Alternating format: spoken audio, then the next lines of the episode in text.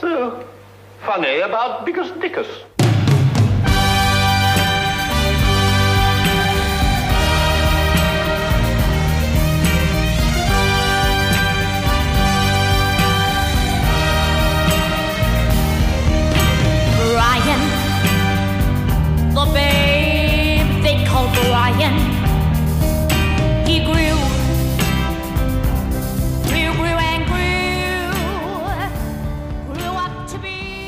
Fala, meu Babilônio, já confessou seus pecados? Porque no filme A Vida de Brian, qualquer coisa era motivo de punição pelos romanos no povo da Judéia.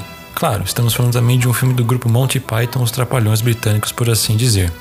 A Vida de Brian é um filme de 1979 com classificação etária de 16 anos e duração de 1 hora e 34 minutos, do gênero comédia. Brian Cohen é um judeu como outro qualquer, mas em uma série de eventos ridículos foi confundido com o Messias desde que nasceu e, desde então, mantém essa fama e se torna líder de um movimento religioso. Até que então, em um dia ele é levado até Ponço Pilatos e condenado à crucificação. Direção do Terry Jones, roteiro do Graham Chapman, John Cleese e Terry Gilliam. Sendo elenco principal o Graham Chapman, o John Cleese e o Michael Palin. Esse filme já bateu seus 40 anos de idade, mas muitos pontos de crítica, seja ele sobre religião, política, sociedade, direitos humanos, liberdade de expressão, dentre outros, tomados por um ar de comédia, já eram discutidos lá atrás, e alguma dessas críticas permanecem nos tempos atuais, ou seja, não mudou muito desde o final dos anos 70, né? O que muitos podem achar ruim, ou até mesmo blasfemo, é a exposição que o grupo faz a mitos e dogmas do cristianismo na sua suposta origem, que, querendo ou não, olhando com os olhos modernos de uma sociedade voltada mais à ciência do que à religião, é algo muito questionável. O jeito que o grupo representa tais momentos com o simples rapaz judeu Brian sendo confundido como o Messias e a insistência cega do povo de qualquer ação dele como um simples ato de dar uma cabaça para um mendigo.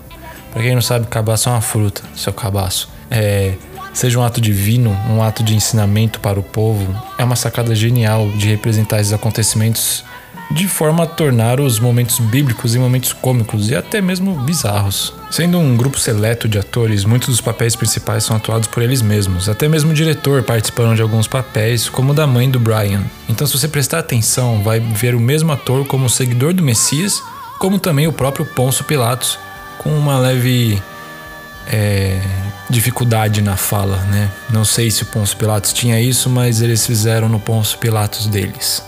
Uma coisa assim desse filme que pode tornar-se meio difícil, ainda mais se você assistir dublado, não sei como eles adaptaram essas coisas para dublagem brasileira, mas são as piadas britânicas no meio disso tudo, né?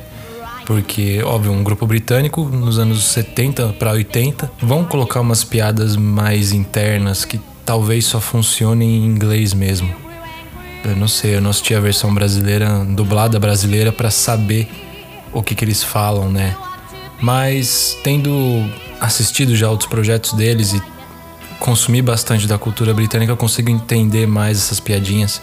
E, querendo ou não, talvez não vá fazer uma grande modificação no seu entendimento do filme, mas é uma coisa né, a mais. Dentre os fatos curiosos sobre esse filme, eu comentei que você pode ver vários atores em diferentes papéis e é bem isso. O grupo Monty Python são seis amigos e eles interpretaram 40 personagens diferentes. Eles mesmos foram para o Caribe, em Barbados, escrever o filme sem esposa, namorada ou qualquer outro compromisso para que eles pudessem fluir na, nas ideias e deixar né, tudo que eles queriam escrever acontecer. E nessa época a banda The Who estava no país, então e o baterista, né, o Keith Moon, começou a andar com o Monty Python, eles eram os amigos e tudo mais, e ele foi convidado a fazer uma participação como um dos pregadores. O Terry Jones, que é o diretor, ele contou que a última vez que ele viu o Keith Moon, ele estava correndo na sua direção e deu um abraço no, no Terry e falou, né?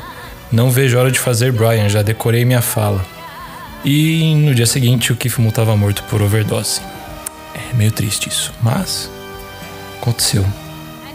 Quando John Cleese, um dos membros do grupo, ele terminou a escola, ele foi estudar e, e virou professor de latim. E ele deu aula por vários anos. E isso ajudou na cena em que o centurião ensina Brian a escrever direito.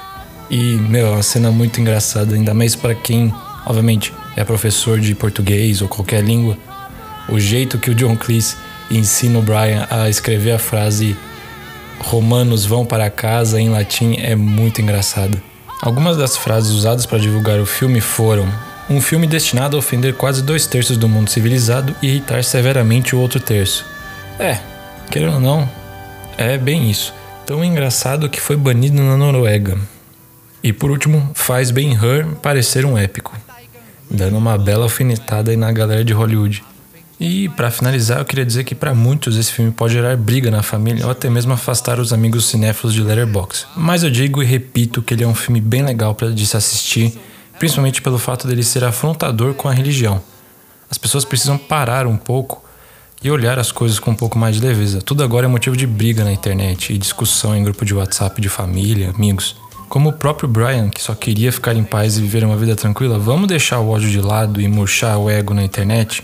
É abraçar o amiguinho, parar de olhar pro próprio umbigo e fazer o bem, independente da sua crença, seja ela religiosa ou não. E essa é a minha opinião sobre o puta filme A Vida de Brian, do grupo Monty Python de 1979. Quem gostou, show, quem não gostou, uma pena.